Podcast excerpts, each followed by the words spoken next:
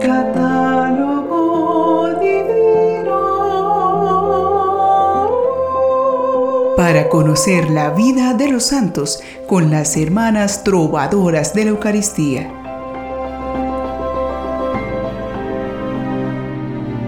Bendiciones para todos los seguidores del catálogo divino. El paso del Señor por nuestra vida es sorpresivo. En la voz de nuestros hermanos, Dios nos apremia a desear construir un mundo mejor con nuestra buena voluntad unida a la de tantas personas que buscan el bien. Unamos nuestro esfuerzo a las bendiciones que pueden llegarnos del cielo, pidiendo la intercesión de nuestros hermanos los santos. Para ello, los invito a que abramos las páginas del catálogo divino e investiguemos qué santos son venerados en este día, 12 de junio, en nuestra iglesia. San Basílides, mártir, San Esquilo, obispo y mártir, San León III, papa, San Odulfo, presbítero, San Onofre, ermitaño, San Gaspar Luis Bertoni, presbítero, San Plácido de Ocre, abad, Beato Guido de Cortona, presbítero, Beata Florida Chevoli, Virgen, Beato Lorenzo María Salvi, presbítero religioso, Beata Mercedes María de Jesús, Virgen y fundadora. Hoy conoceremos a un generoso anfitrión que, recibiendo a San Francisco en su casa, acogió luego la llamada de Dios a consagrarse a su servicio. Vamos a hablar del beato Guido de Cortona. Su nombre era Guido Bagnontelli. Se desconoce la fecha exacta de nacimiento de Guido. Sabemos que vivió medio siglo antes que la famosa santa penitente Margarita de Cortona. Pero sí se conoce su historia a partir del hecho que cambiaría su vida, el encuentro con San Francisco de Asís. Este hecho está registrado que sucedió en el año 1211. Guido nació en una familia acomodada y tuvo una juventud agitada, pero a raíz de oír la predicación de un franciscano, cambió de vida. Sucedió que Guido hospedó en su casa a Francisco de Asís.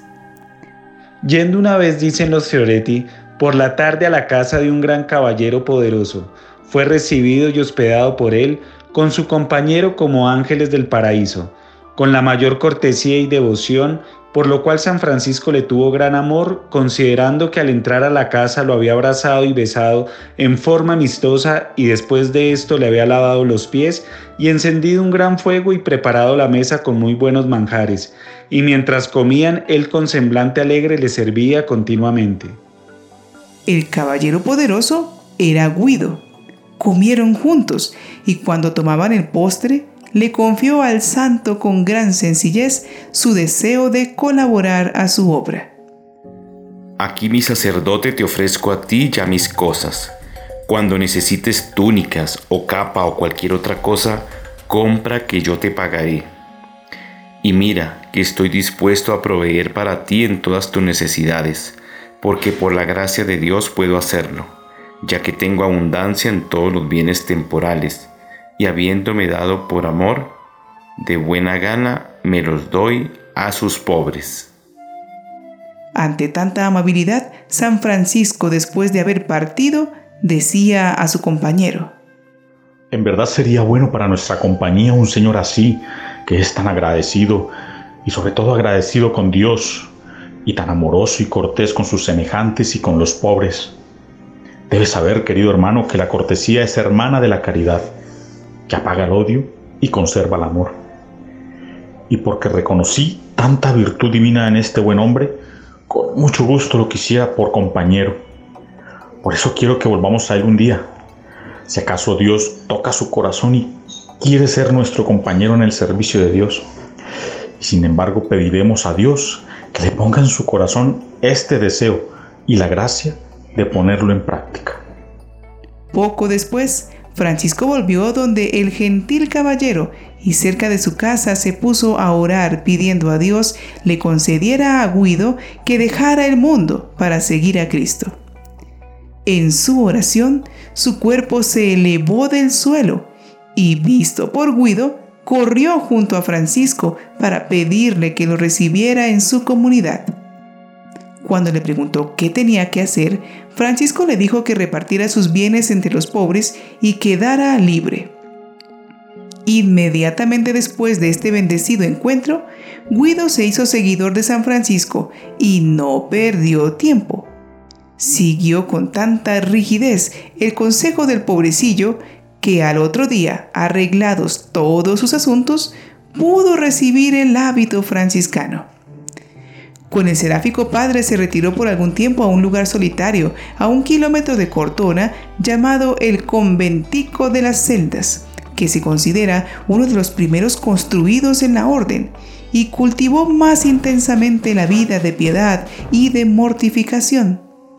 Allí, en un entorno natural extraordinario, hizo su noviciado y vivió como anacoreta cerca del puente cercano, participando siempre, eso sí, del oficio en coro con la comunidad. Luego fundó el convento de Santa María di Cortona, que pronto creció con la llegada de numerosos jóvenes atraídos por el testimonio del pobrecillo de Asís y de Guido, su humilde seguidor recibió del mismo Francisco el permiso para predicar. Teniendo ya cierta cultura, Guido fue ordenado sacerdote, pero siguió viviendo entre sus hermanos en humildad y espíritu de servicio. Dedicó su vida a la predicación, la plegaria y la caridad, adquiriendo fama de santidad, especialmente en su ciudad natal, sin faltar en nada a la humildad franciscana y a la perfecta modestia. El santo de Asís lo quiso sinceramente y lo estimó como a pocos otros discípulos. El pueblo de Cortona, que tanto lo amaba, le atribuyó varios episodios prodigiosos, dando testimonio de la benevolencia de Dios para con un hombre de vida transparente, llena de buenas obras y de piedad religiosa. Se dice que Guido convirtió agua en vino, también multiplicó sacos de harina, y además curó un paralítico y resucitó a una niña que se había caído a un pozo. Al volver Francisco a Cortona, fue nuevamente a donde él y recibió del mismo Francisco un gran elogio delante de los cortoneses, que tuvieran la seguridad de la poderosa intercesión que Guido siempre había ejercitado en su favor, predicción que no quedó sin cumplirse. Próximo a la muerte, Guido, en su celda del convento de Cortona, vio que se le aparecía San Francisco, que había fallecido unos 20 años antes, diciéndole cariñosamente, Hijo mío, aquí está el tiempo de la recompensa. Ya has sufrido bastante. Dentro de tres días, a la novena vez, te haré llevar con la gracia de Dios al paraíso. Guido murió cerca de los 60 años, consolado por una nueva visión de su padre seráfico. Dijo Guido en medio de su agonía.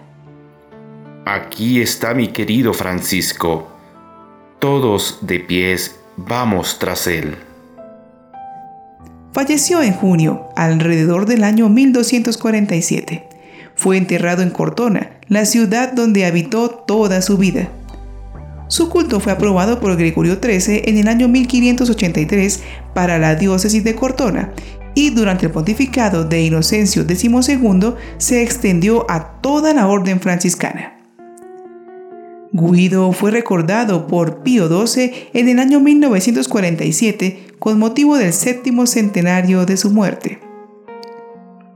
Oremos a Dios por intercesión de este humilde santo que podamos también nosotros llegar a gozar de la vida eterna.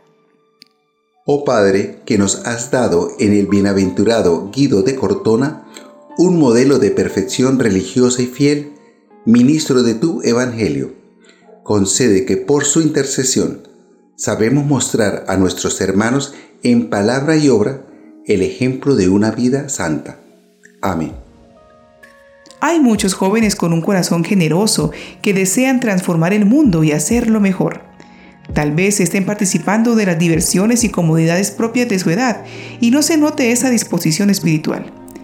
Pero si tienen el testimonio de una persona que vive el Evangelio con gozo y compromiso, pueden responder tan rápido como Guido a la invitación de Francisco de consagrarse a Dios al servicio de su iglesia con gran alegría y desprendimiento.